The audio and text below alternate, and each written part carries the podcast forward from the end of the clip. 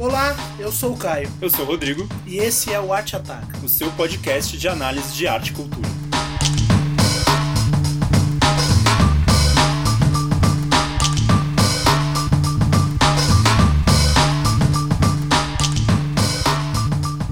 Bom, estamos aqui hoje para falar de Roma, filme do diretor mexicano Alfonso Cuarón, que venceu alguns vários prêmios por aí, os mais importantes deles Leão de Ouro em Veneza. No Oscar, acabou não levando o melhor filme, mas levou como melhor diretor, a melhor filme estrangeiro e a melhor cinematography, que seria a fotografia pra gente, o que é importante, especialmente importante, porque é um filme em 65 milímetros, em preto e branco, com alguns movimentos de câmera bem marcados, bem controlados, que a gente vai discutir mais para frente. Mas, enfim, Roma é o retrato de uma família rica no México dos anos 70 que dá especial atenção para Cleo, que é a empregada barra babá da família e que ao longo do tempo a gente vai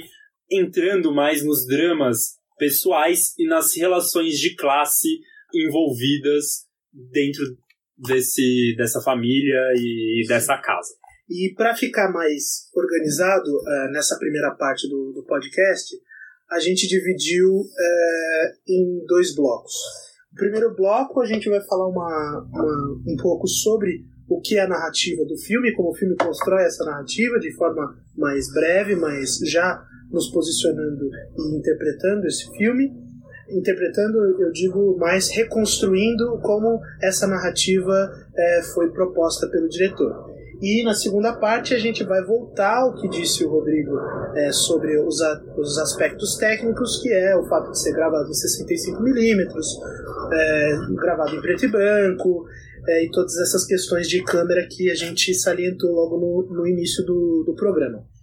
Para começo de conversa, então, vamos falar sobre o filme. O filme ele é uma, como eu posso dizer, ele é um, uma espécie de epopeia né? Pra, não sei se essa é bem a palavra, mas é uma espécie de, de história quase. tem um aspecto heróico, né? Por causa da gravação, mas a gente vai desenvolver isso mais pra frente. Da Cleo e como ela se constrói como personagem do filme, né? Então o filme trata da Cleo e as suas relações com as outras personagens. O problema é, que nós já é, vemos no início do, do, do filme é como o Quaron trata a introdução, eu acho, né? Eu acho que aí está um, uma, uma dica, né? Que a gente estava até conversando sobre isso, de como já no início ele já dava dicas de que o filme ia ruir no final, naquela cena que a gente vai tratar mais à frente.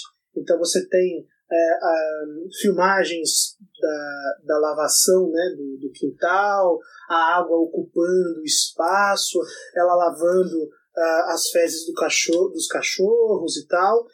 E, e, essa espécie de morosidade, de demora no início, já dava um ensaio do que o filme ia produzir, ou no nosso caso aqui, como a gente entende, não produziu. Né?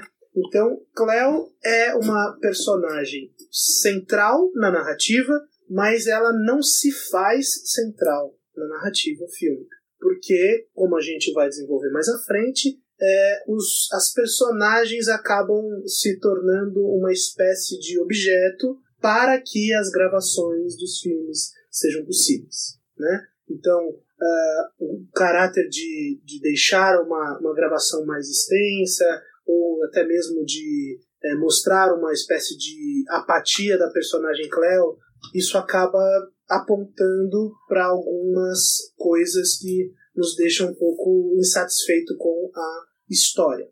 Mas o que no, a gente tem que falar agora nessa, nesse primeiro bloco é que toda a relação de personagens, todos os trajetos, sejam dos filhos, seja da Cleo com a Sofia, que é a, a matriarca da, da, da, casa, seja a relação dela com os, os seus é, vamos dizer, hum, conterrâneos, até mesmo é, da mesma, é, do mesmo etnia, é, você tem ali uma relação que é extremamente estanque, né, parada.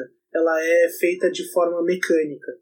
e isso vai se provando em momentos decisivos do filme. Eu posso pontuar dois. Primeiro, para mim, foi na relação dela com a com as crianças, né? Então, uma relação que acaba sendo de uma espécie de inação, de não ação com as crianças, de mera recepção, mas ao mesmo tempo essa mera recepção cria uma afetividade que não se explica.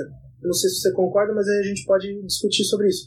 Mas quando ela cria uma, essa, esse afeto com a criança, ou a criança cria esse afeto com ela, isso não se justifica no filme. Né? Então, por exemplo, por que, por que as crianças. É lógico que isso é uma, uma, uma, uma conjectura, mas as crianças não participam de nenhuma rotina dela. Mas elas, quando se coloca nas rotinas das crianças, elas criam uma, uma afetividade um tanto quanto contrastante. Uhum. Eu acho isso um problema da, da, do filme, né?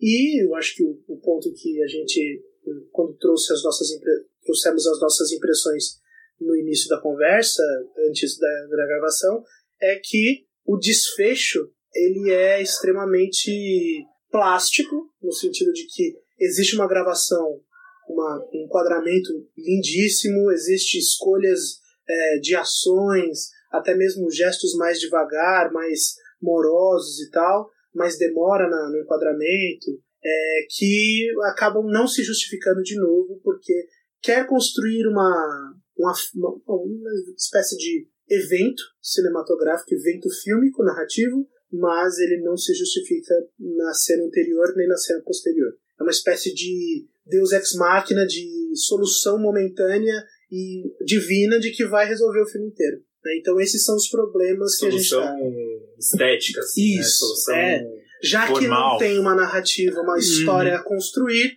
eu vou construir um quadro, né? Então acho que isso está em jogo e a gente vai desenvolver é, a partir dos critérios técnicos que né, serão trazidos agora nessa segunda parte dessa nossa discussão aqui. Então, Rodrigo, tenho duas perguntas, que são as duas perguntas que é, você ressaltou logo no início. Primeiro é, o que significa ter um filme gravado em 65mm em preto e branco? E a outra é, por que o efeito da câmera é relevante para o filme? Então, se a gente for pensar, que se a gente for partir do princípio de que o Quaron tá contando uma história que é dele e que ele tá nesse campo da memória, né, e de construir um retrato de algo passado, o preto e branco é óbvio, certo? Agora, quando a gente ah, coloca o preto e branco ao lado dessa construção, desse formato que é o 65mm, e do, dos movimentos de câmera do jeito que são colocados, a coisa muda um pouco de figura. Então, os 65mm que a gente fala tanto aqui é a metragem do filme mesmo, do filme matéria, né, da bitola do filme. A, a maioria dos filmes é feita em 35, esse tem, então, quase que o dobro, né? Tem filmes em 70, esse tem em 65, tem uma tecnicalidade que explica isso, mas nem vou entrar nisso porque não é tão relevante. Qual é a história por trás uh, desse formato? Uh, lá nos anos 50, quando o cinema começou a perder espaço para a TV, os estúdios eles começaram a tomar decisões ou buscar recursos que deixassem o cinema cada vez mais particular. E esses recursos tinham muito a ver com grandeza. Então, é uma melhora do som, né, um som muito mais nítido, nítido tem a ver com isso. A, a, o 3D é inventado nesse contexto. Né, filmes dos anos 50, tem filme do Hitchcock em 3D. E esse formato em 65mm surge aí. Qual que era a ideia? A ideia é que te dá uma imagem muito mais nítida é, e espetacularizada. Então, com esse formato, o cinema, enquanto espetáculo, se torna único. Você só pode ter aquela experiência numa sala de cinema. É, o que isso diz pra gente nesse filme? Nessa, o que essa escolha conta pra gente? De que o Quaron ele tá querendo espetacularizar essa memória. Ele está querendo dar um tom épico a essa memória. E daí o preto e branco não, não fica só no campo do, do antigo, digamos assim, né? Mas entra no campo do épico, no campo do que é, é, do, é marcado. Do memoriável, assim. Exatamente. Que vai ser lembrado, mas no sentido de que ele é modelo a ser seguido. Então você dá uma, uma espécie de aura é, mitológica para aquilo. Né? Perfeito.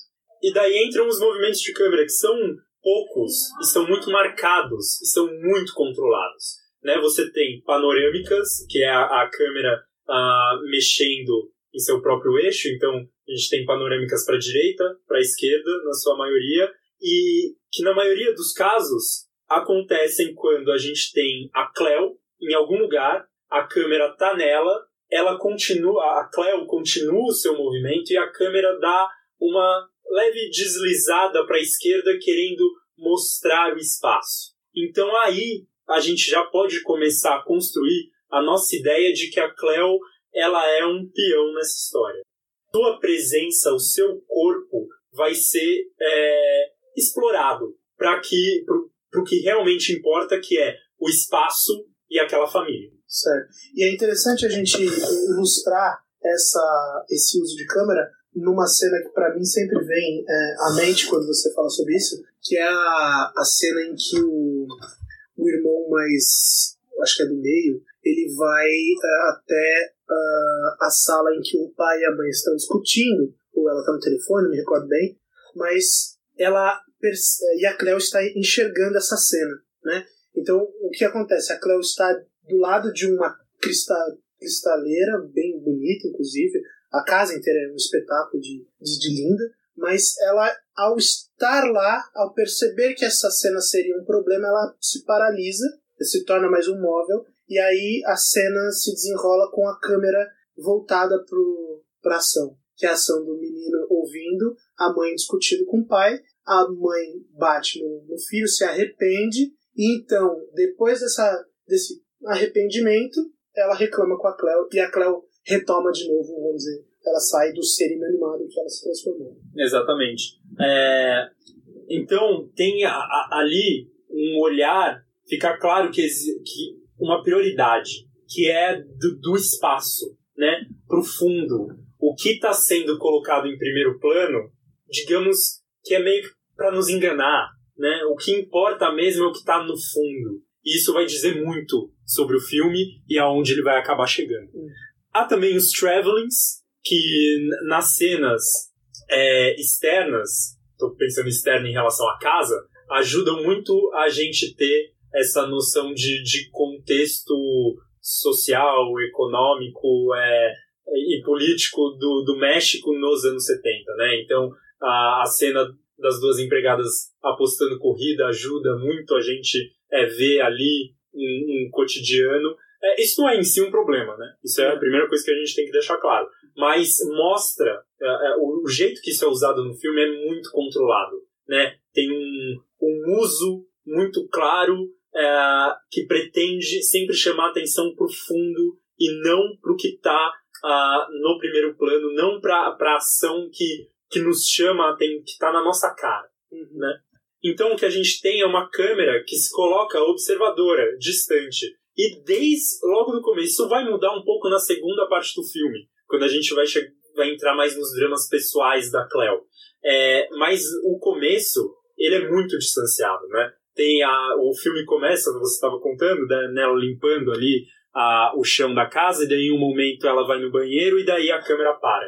E espera ela sair do banheiro. Então esse é o momento ali que a gente vai vendo a casa, porque é isso. É a câmera, a câmera já está contando pra gente, a gente vai usá-la pra gente conhecer o espaço, pra gente entrar nos outros pe personagens. Ela vai ser esse nosso peão mesmo, né? A gente vai rodar com ela pelos espaços para mostrar o que realmente nos interessa. É, a pergunta que fica é: se isso acontece com a Cleo, imagina com, os outros, com as outras personagens. Né? A Cleo, pretensamente, ou pretensiosamente, ela é a, a protagonista. Mas se ela é um mero peão, que eu acho que é legal essa palavra, porque peão também dá voltas, então ela também ela está sendo. ela está em movimento. Ela está né? em movimento, mas Sim. é um movimento, vamos dizer, repetitivo, sem é, autonomia, é, as outras personagens também agem assim. Então fica mecânico de novo. É como se, de novo, usando a sua metáfora de peão, como se a gente estivesse numa, numa espécie de círculo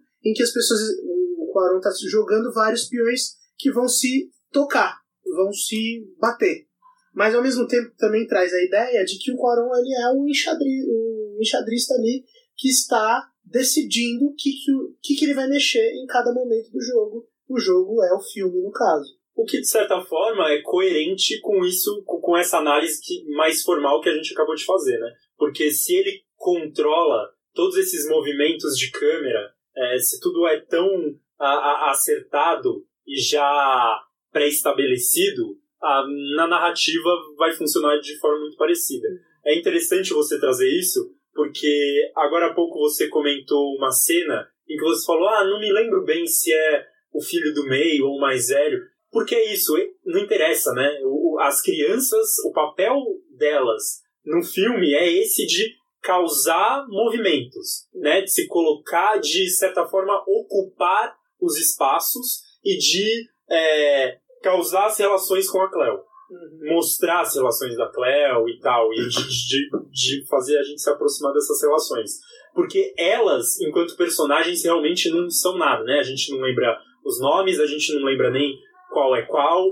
Lembra da cena nitidamente, mas não lembra Isso. quem está ocupando a cena, porque né, se, se tivéssemos ali duas ou três mulheres na casa, seria mais difícil, inclusive, lembrar se fosse a mãe. De tão, vamos dizer, de como é construída a narrativa e as personagens se tornam móveis, né? Se tornam móveis no sentido de móveis é, que ocupam a casa. Isso mostra o quê? Que esses personagens eles cumprem funções. Então a, a função das crianças está muito clara, que é essa de de colocar a Cleo em movimento e de mostrar as relações, de, de, de, de fazer surgir as questões uh, sociais, né? Porque uh, se a gente tivesse só a mãe com a empregada, seria uma, uma essas relações de classe elas ficariam explícitas demais. De certa forma até grosseiras, numa coisa patrão empregado. Quando a gente coloca as crianças nesse balaio, a gente tem as relações de classe com afetividade. É. E mediados por uma certa, uma, uma certa coisa chamada instinto, né? Porque a criança, ela não está meramente reproduzindo é, dizer, fatos e comportamentos sociais.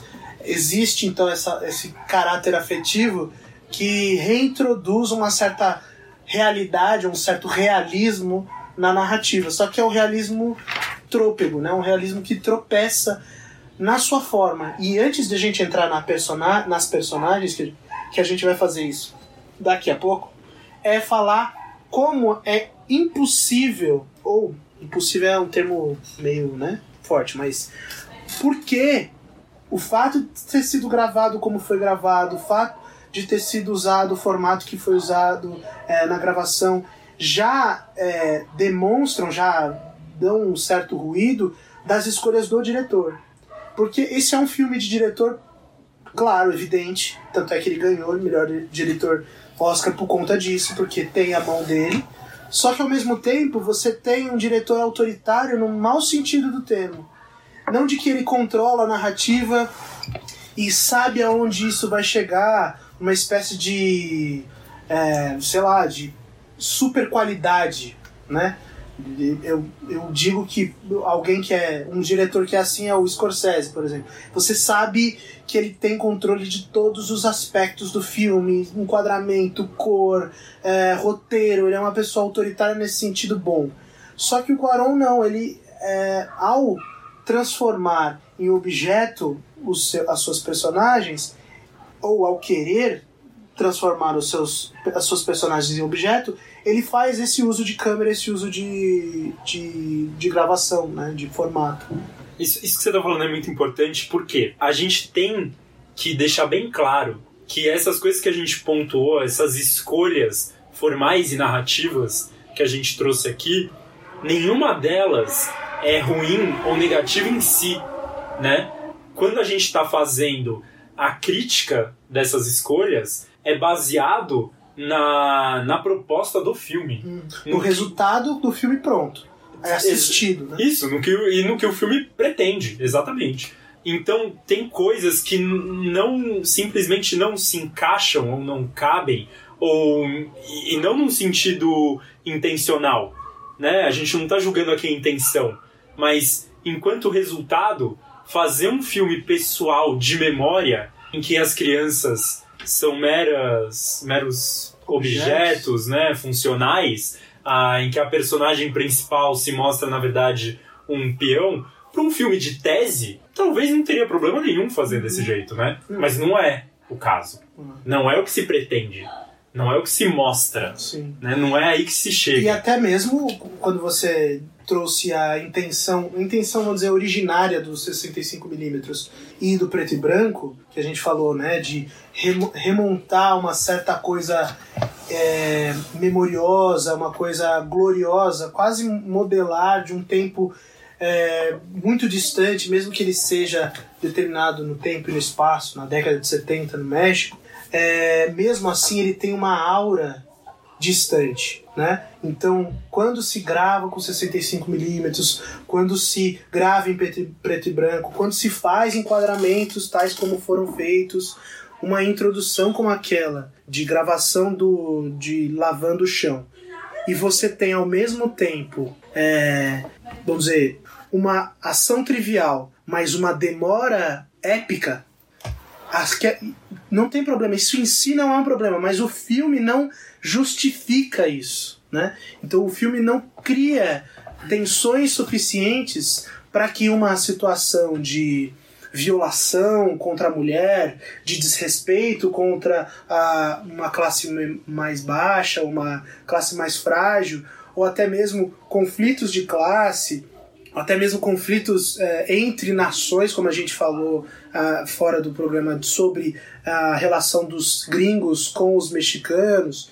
Essas interações, elas são objetos, né? elas são uma espécie de contato mecânico, quase de. lembrando as nossas aulas de física, assim, um bloco A em contato com o bloco B, sem atrito, numa situação normal de temperatura e pressão, o que se dá? Não é, isso não é uma história, isso não é filme. Exato. Então é uma fotografia em que e ele essa, vai gestando. Isso, essa condição natural de temperatura e pressão podia ser o México dos anos 70. Podia sair um filme daí, em que esse fundo realmente é, é, atravessasse a relação das pessoas de, de uma forma que isso ficasse explícito na tela. Mas não é, né? É só um fundo que a todo tempo é mostrado é de, de certa forma é fetichizado uhum. como várias coisas e que é muito ajudado pelo formato em que o filme foi feito. E fetiche também é coisificar as coisas, né? Então é transformar em coisa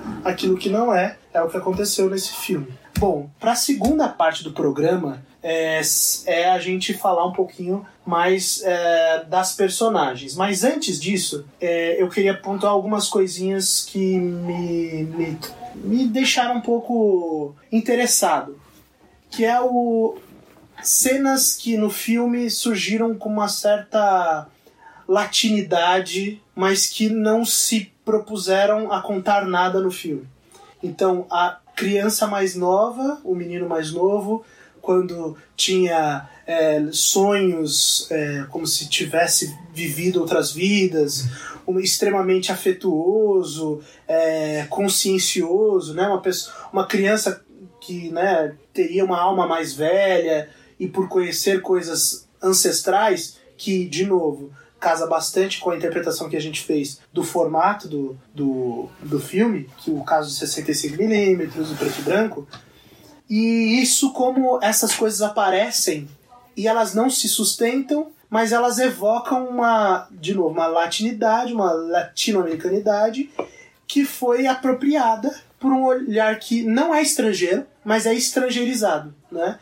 Então você tem ali cenas de um certo, é, uma certa loucura, uma certa é, quase um nonsense assim quando a gente tem a cena dos é, lutadores do exército lá, que não, não deu para entender direito, que eles são lutadores de Kung Fu, mas ao mesmo tempo são é, aparelhados pelo, pelo Estado, né? E que é engraçado porque é uma, é uma luta asiática, mas aquele mestre que aparece é vestido numa roupa que lembra aqueles uh, lutadores de luta livre mexicana, né? Isso. É então, as coisas meio fora de lugar. É. Meio doido isso. A, a, e isso que você contou do menino que a, relembra outras vidas, né? Como se ele tivesse tido outras vidas e fala, ele repete, né? Uhum. Ah, que ele pensa que foi um marinheiro e não é para menos que o filme vai se resolver no mar. É, é de uma potência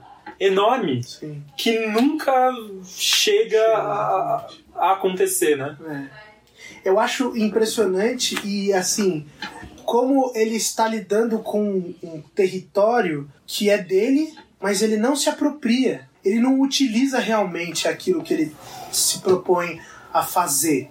Então ele cita, ele é um citacionista.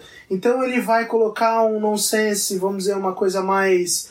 Um, é lógico que são uma espécie de conjectura quase nas coxas, mas pega o nonsense do Roberto Bolanho, aí junta o realismo fantástico do Gabriel Garcia Marques, e aí junta uma espécie de geometria maravilhosa que lembra uma certa literatura argentina mas ele não consegue desenvolver uma narrativa a partir desses recursos. Então fica tropeçando toda hora nessas referências, não só no, no caráter narrativo, né? Então no, no que é contar uma história, que a literatura é exímia nisso, né? Mais claro e evidente nisso, mas também nas citações de outros diretores, né? Cenas que a gente consegue, ah, isso aqui é muito Antonioni, como você tinha apontado, eu apontei a cena da, do flagra da, da traição do, do pai médico com os incompreendidos do, do Truffaut. Então você enxerga essas citações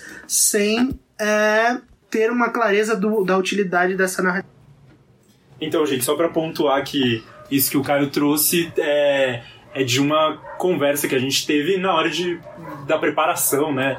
Do roteiro, do, uh, da, dessa nossa conversa. Então vão aparecer aqui algumas coisas. A gente está tentando fazer do modo mais livre possível. Então é claro que vão aparecer algumas coisas que vão remeter a conversas anteriores que a gente teve, mas não se preocupem porque em algum momento elas vão aparecer aqui. É, de forma é... mais sistemática. Né? Exatamente. Uhum. Eu acho interessante isso que você estava trazendo até agora, Caio, porque mostra, eu acho que a gente vai. A, a, na hora da gente apresentar a nossa conclusão, isso vai aparecer, então eu tô um pouco, de certa forma, antecipando, mas a impressão que eu fico é que o Quaron faz um, um filme sobre algo que ele não tem tanto domínio assim como ele pensava, ou como ele pensa ter, né? É, então você Bom, ter a crescido. acha que ele tem, né? Bom, Bom as premiações não, dizem que ele tem. Não, não Esse são é os melhores parâmetros, né? Exatamente. né? Mas a, a questão é que fica, a, a gente sabe que é, ter uma vida de classe média alta num país subdesenvolvido ou ter uma vida classe média alta uma vida de privilégios numa cidade como São Paulo, não te dá o domínio do que significa viver em São Paulo. Não te dá uma ideia do que é morar no Brasil, o que é o Brasil. E eu acho que o, o Quaron, ele. Isso fica é jogado pra gente, de como ele não dá conta. Né? Ele acha que ser mexicano explica muito, só isso basta é, para explicar muita coisa. E no final das contas a gente vai ver que o privilégio dele e o, o que é, e como isso deixa ele de fora de, várias, de vários processos é, que simplesmente a sua posição social não te permite dar conta, é, isso é jogado na tela. É, e eu acho assim, é lógico que existem limitações, vamos dizer, de discursivas de quando você é privilegiado, quando você ocupa um espaço é, de não fragilidade social. Ao mesmo tempo, isso não é um condicionante, na verdade, é um condicionante, mas não é uma, um, uma determinação nua e crua é, de que não é capaz de produzir contradições, de produzir tensões narrativas e, filmo, e fílmicas.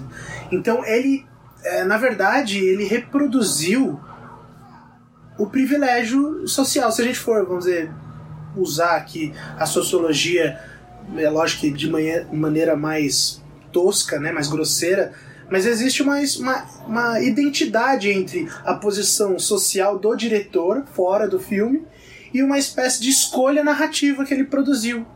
Sim, Né, é- tem o uma- resultado, o resultado é é óbvio que você privilegiado fez esse filme, Exato. né? Você, Porque ele não, ele não trouxe. E ele é um privilegiado que não se reconhece como tal. é esse é o problema. E esse é o problema. É, é E nesse, porque é se ele nisso que a se- gente vai chegar. Se ele soubesse, ou se ele se apercebesse dessa forma, algumas questões surgiriam. E não do ponto de vista ideológico. A gente não tá falando que tinha que ser um, um filme de esquerda, porque é um filme de esquerda. Sim. É um filme que agrada a esquerda, Sim. agra- agrada o progressismo. É uma, uma protagonista é, nativa, né? É uma protagonista que fala uma, um, um idioma hum, é, específico de lá, da- do México, de uma certa região, e ela está produzindo assim, inclusive isso foi citado na- no discurso dele é, do Globo de Ouro, quando ele ganhou o prêmio. Então, é, isso é trazido pra, por ele e é uma espécie de progressismo, vamos dizer, é, essa palavra a gente está falando muito, mas um progressismo fetichizado, Uhum. involucrado em si próprio que não consegue entender que existem temas como, por exemplo, relação de gênero, relação é, afetiva entre criança e adulto, relações de classe são transversais também. Elas produzem ruídos além do estanque dos tipos ideais, vamos dizer assim, né, que a sociologia trabalha com. Então, me parece que, vamos dizer, a intenção dele, que é, pode ser a qualquer, não interessa, mas nós conseguimos entender que o filme pronto evoca muito mais o inverso do discurso que o filme se pretende, que é ser progressista, ser inclusivo. Ele é o seu contrário, ele é uma, falsias, uma falsidade disso.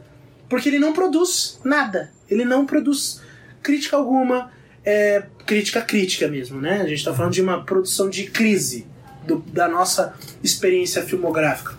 E de Nossa. novo, é essencial você dizer isso que todo filme então tem que é, resultar, trazer um- uma crítica, né, resultar em crise. Não, mas esse filme demonstra pretender fazer isso. Quando ele escolhe dentro desse desse panorama do México dos anos 70, olhar para a história dele, e quando ele escolhe dentro de olhar para a história dele, é, pegar a empregada, tem, isso tem um peso enorme, né? Tem, tem- ele tem que assumir uma responsabilidade por essa escolha que ele faz.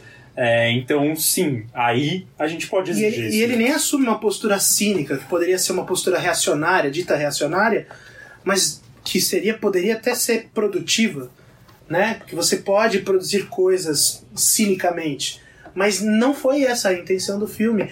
E não porque a gente consegue, vamos dizer, vislumbrar o que está na cabeça dele, mas não pela própria introdução. Um filme que tem todas cara as características é, épicas, é, heróicas, está sendo construída a partir de uma babá barra é, empregada numa casa de uma de um- uma família rica. Então existe uma decisão e essa decisão cobra do filme coisas. Ao cobrar coisas do filme, o filme não responde e mais do que isso, não responde sequer naquilo que é mais primário, que é contar uma história. Não se contou em imagens o que ele estava se pretendendo contar. Eu acho que isso é uma ótima deixa pra gente entrar ah, nas questões de privilégio e classe.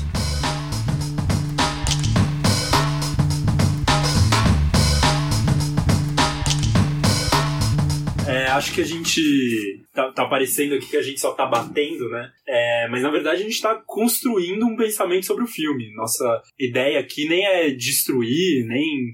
Ou mesmo quando a gente gostar de um filme, Ovacional. ovacional, exatamente. Né? É Usar mesmo como modelo. é, é- é ver trazer o que a gente está vendo ali e problematizar o, o- é, todas as questões ah, que formam o filme.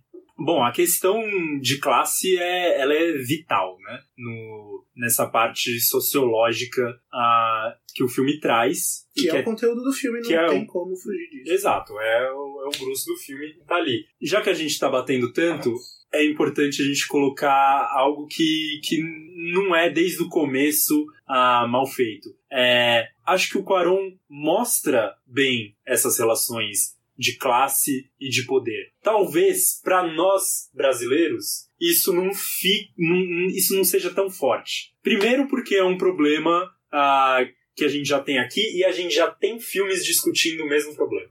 Outra coisa, só é, me veio essa epifania, mas você volta hum. nesse ponto rapidinho. É, para nós é estranho também, porque é um.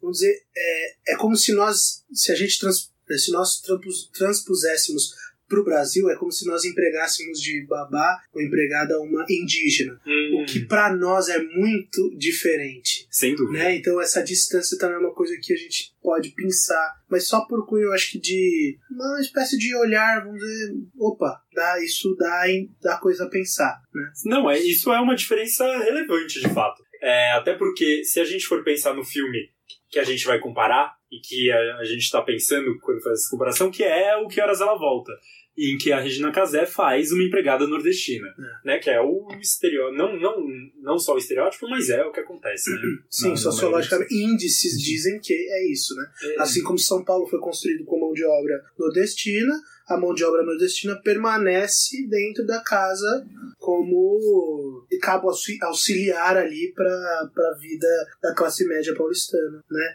Nordestina, negra e por todos os, os adjetivos que vêm com isso. Exatamente. Então, quando a gente vê a de as crianças ricas, na verdade, sendo criadas por uma doméstica, ah, isso já já tá comum pra gente. Quando a gente vê a. Quando o Quaron vira a câmera na, numa cena em que a gente tem a família inteira assistindo é, TV, um, algum programa humorístico que eles estão tão rindo todos juntos, a família inteira no sofá, e ele vira a câmera pra gente ver uma das crianças abraçando a Cleo, que assiste a TV com eles, é... E assiste num, num, num, dos intervalos, vamos dizer, não é, oficiais do trabalho dela. Exato. Então ela está recolhendo louça, né? A gente percebe que existe uma. É, isso eu acho que é até um motivo de, é, de dar um elogio ao Quaron, porque ele sabe que essas coisas, esses intervalos nunca são oficiais. Uhum. Eles sempre são. E que eles praticamente não existem, é. né? Porque o que ele está mostrando ali, que quando você é aspas, da família, não tem isso de intervalo. Você não tira intervalo da família. No caso da doméstica, da empregada, ela está sempre trabalhando, então. Então, naquele momento em que ela assiste que o, o programa com a família, no sofá da família, o menino abraça e de repente a mãe pede: Ah, você pode buscar alguma coisa que eu não lembro qual agora. É isso. Volta o trabalho, né? É... Mas, e de forma muito abrupta, né? Sim. Não é construído narrativamente. É, eu acho que em alguns momentos isso ele tenta fazer. Por exemplo, quando ele convida a Cleo para ela convida a, a Cleo para uma viagem para praia, né? Que ali na verdade vai ser todos os fechos de filme, vai ser ali que vai acontecer toda a coisa. Mas ali a gente tem uma tentativa de criar esse, né, as, vamos dizer, ao outro lado, de, de realmente uma relação familiar da patroa com a Cleo. Uhum. Mas eu queria que você desenvolvesse uma coisa que a gente começou antes na produção desse podcast, antes de gravá-lo, que é esse afeto que a patroa tem com a empregada, ele não é direto, mas ele é mediado por uma outra, por outro tipo social, que é o tipo de gênero. É a relação de gênero entre a patroa e a Cleo, porque existem personagens masculinas que são aquelas que vão, é, vamos dizer, dar o, um vínculo entre as duas, superando inclusive o de classe que você tinha dado esse insight, eu queria que você explicasse isso pra gente. Exatamente. É, antes de chegar nisso, ah, para não perder a, a, comparação com que horas, o que horas ela volta, eu acho que a, o papel da patroa é melhor aqui é, no Roma. Eu acho que horas ela volta, a patroa é muito estereotipada, né? Como uma vilã. A, aqui a gente tem ela levando no médico de confiança que, assim, não é uma atitude pura, né? ela quer levar, podemos dizer, para ter um controle da, daquela gravidez, garantir que tudo esteja certo, e também porque ela quer conversar com o médico amigo do marido que, que saiu de casa, que uhum. fugiu e que não, o relacionamento não tá bom. É, tem um interesse, mas tem uma relação de afeto mínima que vai se construindo que não é completamente falsa, né? E que no, no Que Horas Ela Volta é muito mal feita. Mas a gente vai ver que ah, o resultado disso tudo no final, Que Horas Ela Volta, ah, resolve melhor do que do que Roma. Porque não precisa, inclusive, no Que Horas Ela Volta, não precisa da patroa tanto quanto precisa no, no Roma. Porque Sim. no Que Horas Ela Volta é uma relação mais do menino com ela. Né? Então a resolução. Porque é o menino é um personagem, né? Isso. E aqui a gente não tem personagem. Né? As crianças são as crianças.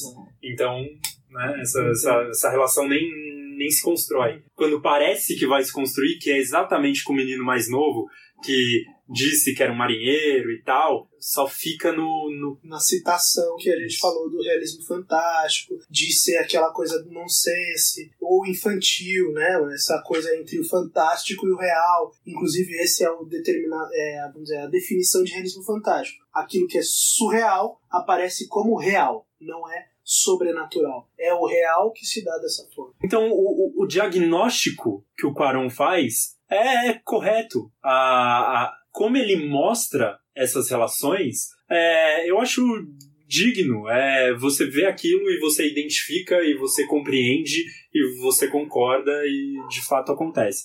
É, como o que ele vai fazer com isso é que vai se tornar problemático pra gente, né?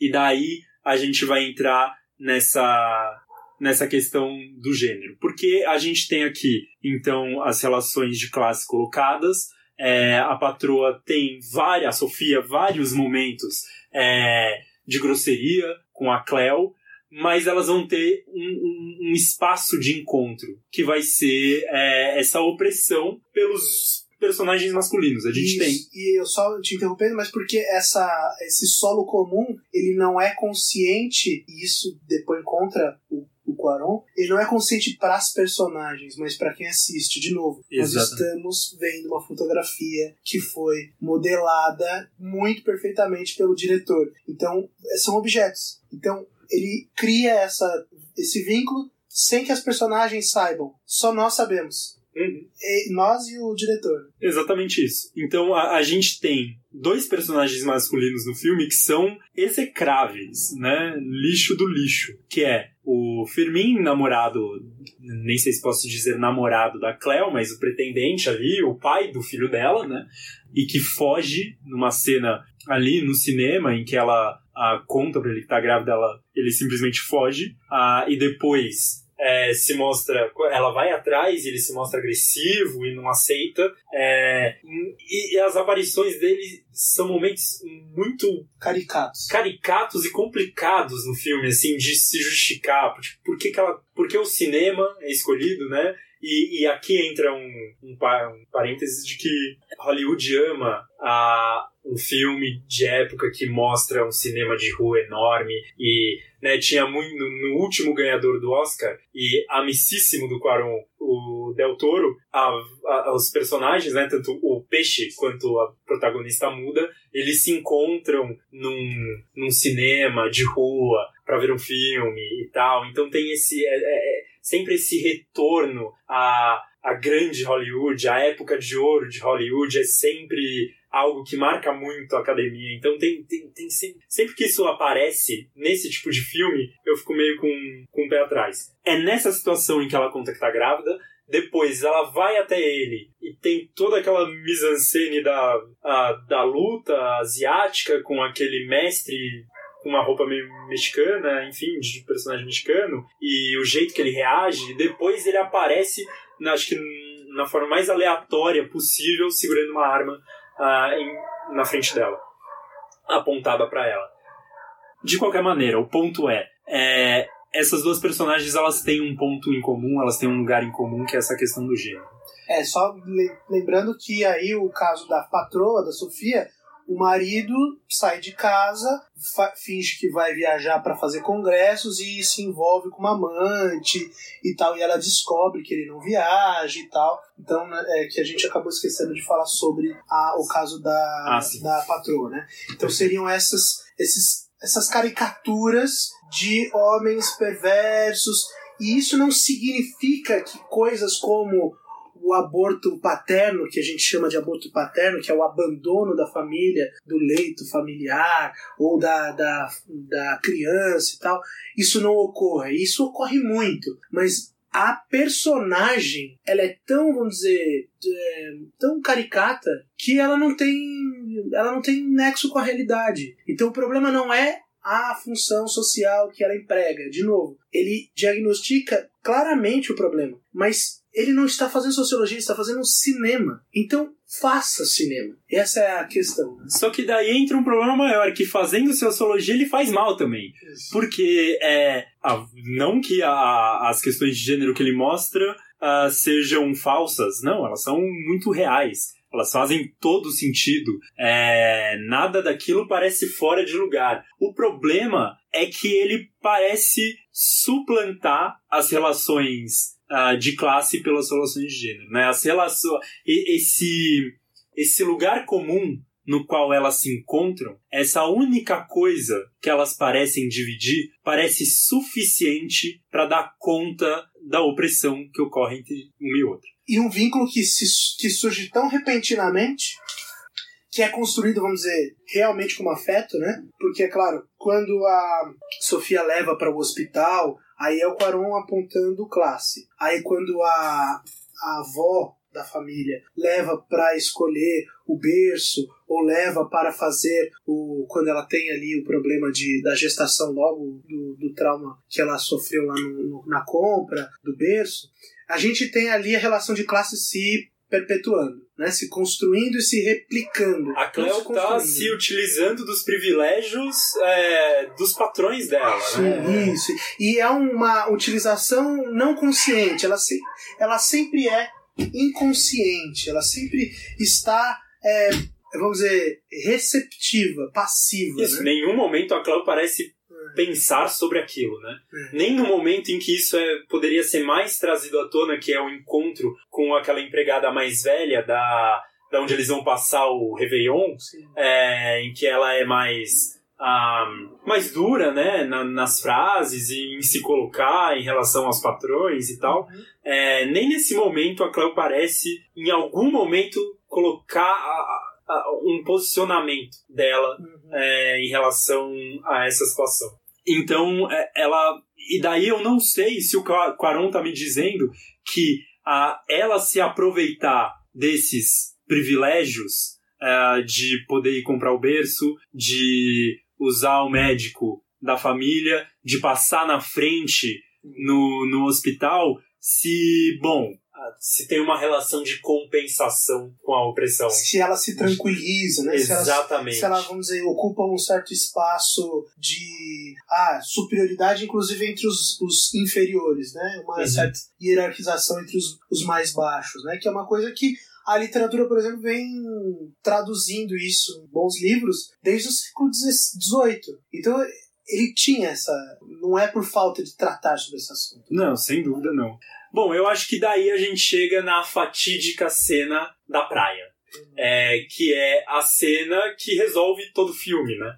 É, então cabe a Cleo salvar duas das crianças que estão se afogando no mar. É, ela vai lá, busca as crianças e, e ali é, tem um reencontro, a mãe chega, chegam os outros filhos, a, todos estão ali se abraçando, a Cleo a, faz o desabafo de que ela não queria ter tido o filho que nasceu morto. Esse é um momento complicadíssimo por várias razões. Primeiro, pela, de novo, é, fetichização, objetificação dos personagens. É, de como eles não têm é, qualquer. Humanidade. Isso, isso, É porque. um caráter quase aforismático, assim, é como se o filme se reduzisse a isso. Como que essa cena nasce, né? Como que ela é feita? Ela nasce com a mãe falando, repetindo para as duas crianças que elas não devem sair do raso. E a gente vê elas no raso. A câmera sai das crianças, a Cleo vai acompanhando o filho mais novo é, para uma parte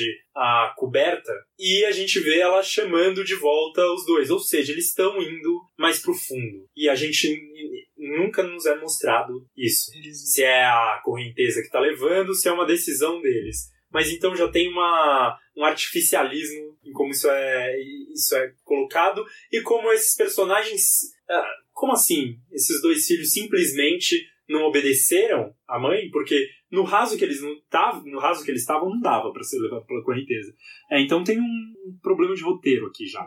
É, bom, e daí a Cleo de fato vai lá e faz. A mãe só vai aparecer já com os filhos salvos. A gente tem todos eles é, ali juntos e tem aquele abraço que. Só o detalhe é que a Cleo não sabe nadar. Exato, exato. Porque é, eu acho que é a questão do, de dar-se a, a si mesmo como sacrifício. Sacrifício. Ela vai colocar a própria vida em risco, né? Uhum. Então ele levou, a- de novo, isso é uma má escolha narrativa, né?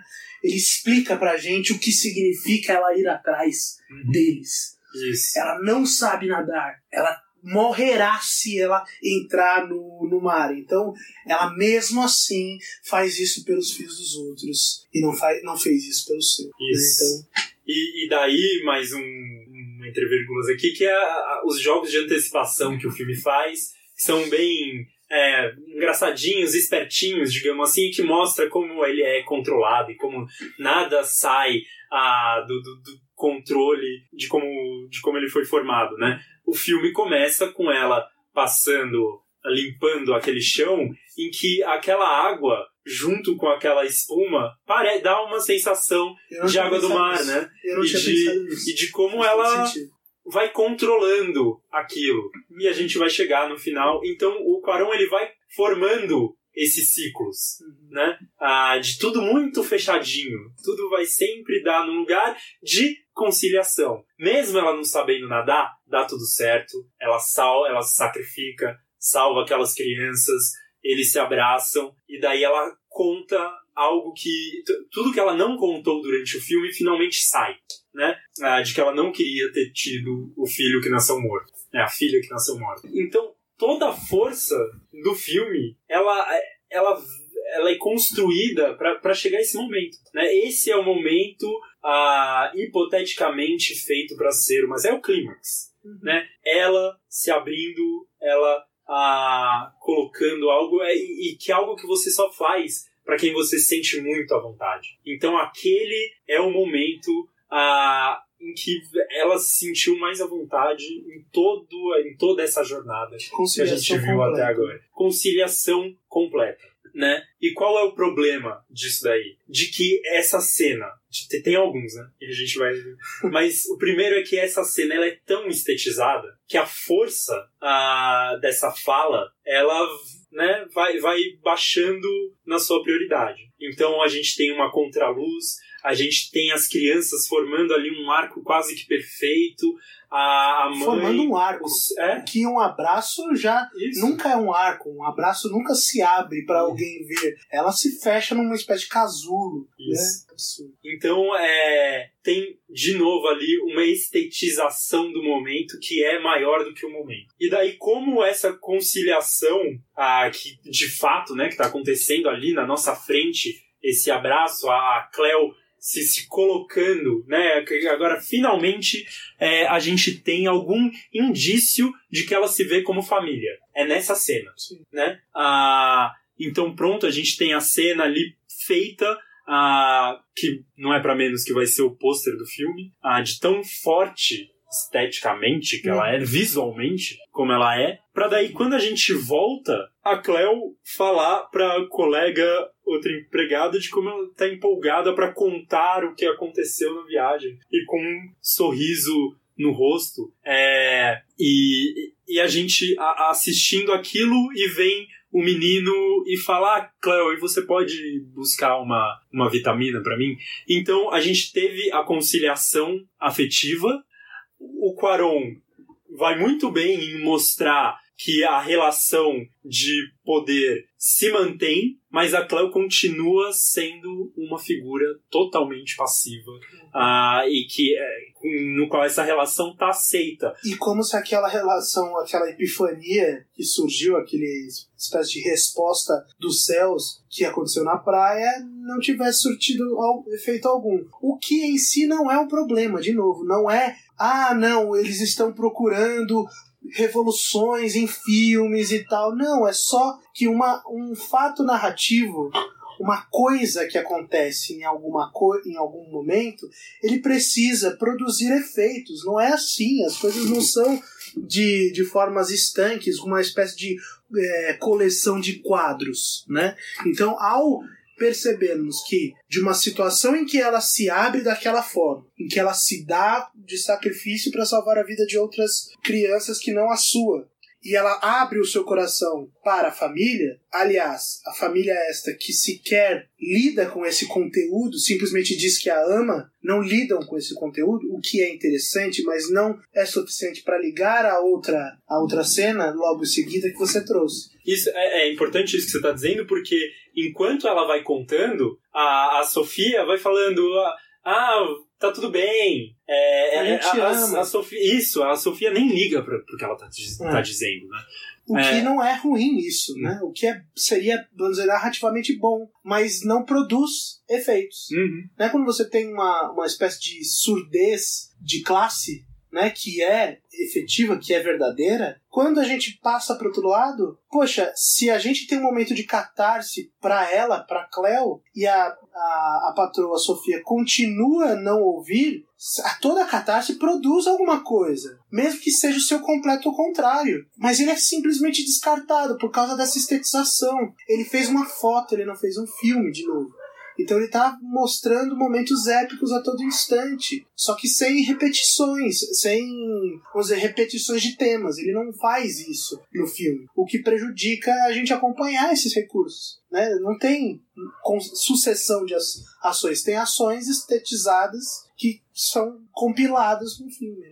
Fica essa sensação de uma sensibilidade do patrão, né? Que o, que o Quaron até vai bem destruir com o menino pedindo a vitamina, mas esse não é o problema. O problema é o que resta pra Cleo. E pra Cleo, a afetividade resolveu tudo. O Quaron vinha resolvendo, ele já vinha criando um campo em que a, as relações de gênero resolviam as questões de classe e daí para Cleo a questão afetiva resolve, né? Primeiro que nunca a gente conseguiu ver para ela como um problema. E daí segundo que agora a gente não vai ver mesmo, é. porque ela simplesmente aceita aquele momento como algo a ser contado para colega e viver ali é, para sempre. Então, se é possível ver com algumas coisas que surgem no filme, esses ciclos que, que eu contei aqui, né? Essas antecipações que parecem que um filme está sempre é, num, num, grande ciclo e que parece dar a ideia de um aprisionamento, a Cleo não parece em qualquer momento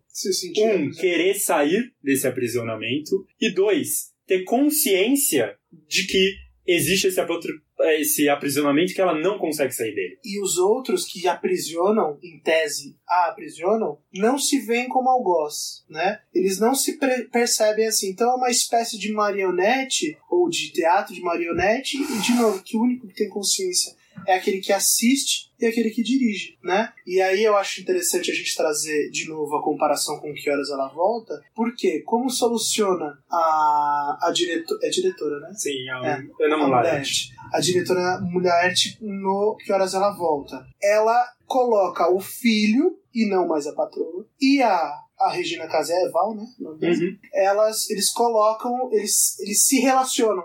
Então eles amarram realmente uma, um afeto que é um afeto conhecido por essa classe, tanto por aqueles que trabalham quanto por aqueles que contratam aqueles que trabalham. E que o contexto ajuda a Val a perceber que é, a conciliação afetiva não está ligada à conciliação a, de classe, né? Sim, porque ele está é... indo viajar para fora E, e assim, se é tão afetuoso assim, por que, que você não fica? E porque a filha dela também mostra pra ela, né? Mãe, não vou ser empregada, né? Não é isso. Não é que você tem que estar, o jeito que eles te tratam, enfim. É, então, a, tem um contexto que ajuda ela a resolver isso. E que é engraçado isso não aparecer ah, num filme que se coloca como mostrando um pano de fundo da situação política do México nos anos 70, né? Não tem ninguém ali para dar qualquer auxílio para mostrar qualquer coisa, para dar que seja uma palavra de, de iluminação é, para Cleo.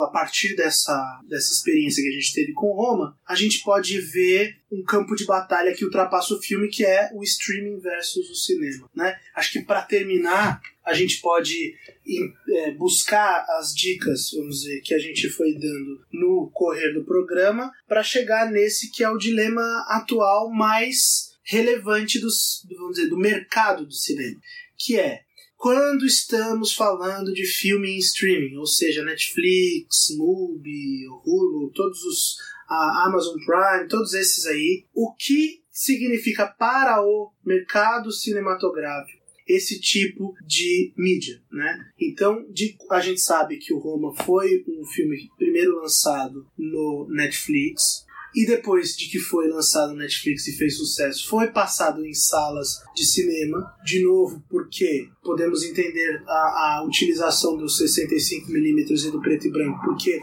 faltou eu entendo, né? Os, os cinéfilos, ou aqueles que fazem video watching de várias séries, perceberam que ali tem alguma coisa que eles perderam, ou assistindo nos seus celulares, nos seus tablets, ou na sua TV, na sua Smart TV, e eles foram ali buscar em uma sala de cinema. Ou seja, o streaming fez um meio de campo para uh, é, relembrar a relevância do, uh, do, do da, cinema, da, sala, de, sala cinema, de, cinema, e de por que um filme é feito em determinado formato e porque uh, assistir numa sala seria o ideal. É, isso é bem interessante, mas a gente tem que primeiro acabar com algumas ideias, né? Então, acho que começar pelas mais estúpidas e que nem vale muito do nosso tempo, que é de o streaming como morte do cinema. Isso que a gente acabou de colocar já é um argumento de que não, né? Hum. A gente tem um diretor fazendo um filme em 65, colocando ele em streaming e isso chamando a atenção a um ponto de que todo mundo quer ver nesse cinema, quer ver na sala de cinema, né? É, então, que morte é essa que na verdade relembra sua relevância, é. então não faz sentido, né? E, e, essa morte do cinema ela é sempre relembrada a cada nova forma de ver filme que é, aparece. A mesma coisa foi falada do teatro mudo com o teatro com fala e com som. E quando surgiu o VHS, é. quando surgiu o DVD, enfim. É, então, a, existem formas de se assistir filme, os filmes seguem sendo discutidos, seguem tendo a relevância. É, enfim, acho que nem vale muito a pena a gente entrar nesse ponto. A questão do streaming com o mercado, aí ela já é mais complexa, mas é, é um sentido bem industrial mesmo, né? A indústria simplesmente tem medo ah, de que chegue uma companhia e que comece a produzir, que toma, tome conta ah, de um mercado em que ela está lá há muito tempo, né? Então, de, disfarçado de purismo, tem aí um interesse econômico. Simples assim. Agora, me parece, por parte do Quaron, uma jogada, uma estratégia de mercado. Se ele colocasse esse filme feito desse jeito no cinema, não ia eu duvido que teria a visibilidade e discussão que, que deu com ele colocando no streaming, né? Porque não faz muito tempo, acho que foi o Mestre, a filme do Paul Thomas Anderson, feito em 70 milímetros. Não foi uma coisa discutida. Claro que é um outro tipo de filme, não tem esse alcance espetacularizado que o, que o Quaron deu, mas que também veio muito de ele colocar no Netflix e do Netflix se abrir para esse tipo de obra. Nossa, uma obra em preto e branco, falada toda em espanhol, na numa companhia enorme americana, né? É, e que foi feito num formato essencialmente cinematográfico, uh, como ficou claro na história que eu contei aqui. Uhum. Então, tipo, é, é, um, é um carimbo de Netflix, é cinema também, né? Cinema sim. E pro Quaron, maravilhoso isso, porque é, fez o filme ser mais assistido e fez o filme ser levado para muito entre aspas o lugar ao qual ele pertence. Né? É, então tem um jogo bastante interessante aí.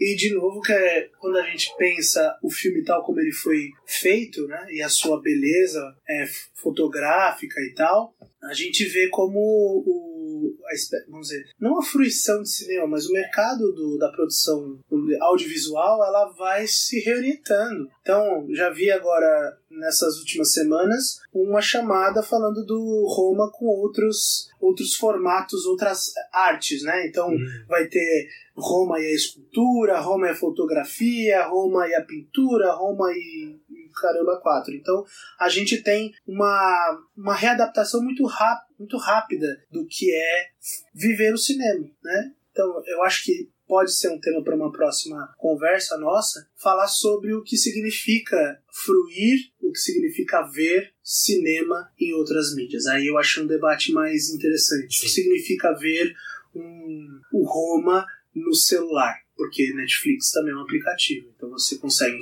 enxergar no seu celular, seja ele um iPhone X Mother Rebels até o seu iPhone, o seu Samsung mais fuleiro. Uhum. Então você consegue sim lidar e assistir e fruir da forma que for. É, tem o Netflix é, dando acesso a produções do Orson Welles que a gente nunca, nunca teria. Então, de novo, essa é uma discussão para um outro, para uma outra, é, para uma outra ocasião. Eu acho que a gente, não sei se o Rodrigo concorda, mas a gente já deu conta aqui do que a gente queria falar e é isso. É isso. Bom, e esse foi o primeiro podcast do Arte Ataca falando sobre Roma de Quaron. Muito obrigado por ter ouvido e se tiver algum comentário ou alguma coisa a acrescentar, fiquem à vontade. A gente vai deixar todos os, os contatos é, na página do Facebook e também na, no link deste podcast.